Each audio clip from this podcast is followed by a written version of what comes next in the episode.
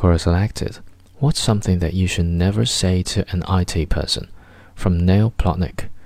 I spent 15 years in IT, and here are a sample of my favorites. 1. My keyboard is not working. Can you give me a new one? I replace the keyboard with a new one, and as I carry the old one under my arm, I get doused with a leftover cup of coffee that had been dumped into the broken keyboard. 2. Something is wrong with the file on my floppy disk. Can you check it? When I get to the user's desk, she gets me the bad disk that is being held onto her file cabinet with a magnet. 3.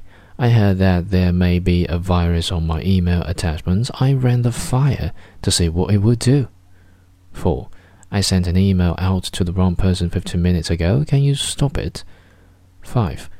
I was getting an error message for the past few weeks telling me that the hard drive was failing. I kept clicking OK and everything seemed to work fine. 6. My boss told me that his UPS did not keep to his computer running while we had a power issue. When I crawled under his desk, I discovered that the only thing plugged in was his cup warmer. 7. VP of Development was angry and I was asked to check why our backup systems were not working properly. I waited in the server room after hours and noticed a spike in activity from our software developers on the network. My investigation revealed that they were all playing a multi user tank battle game, flooding the network with packets.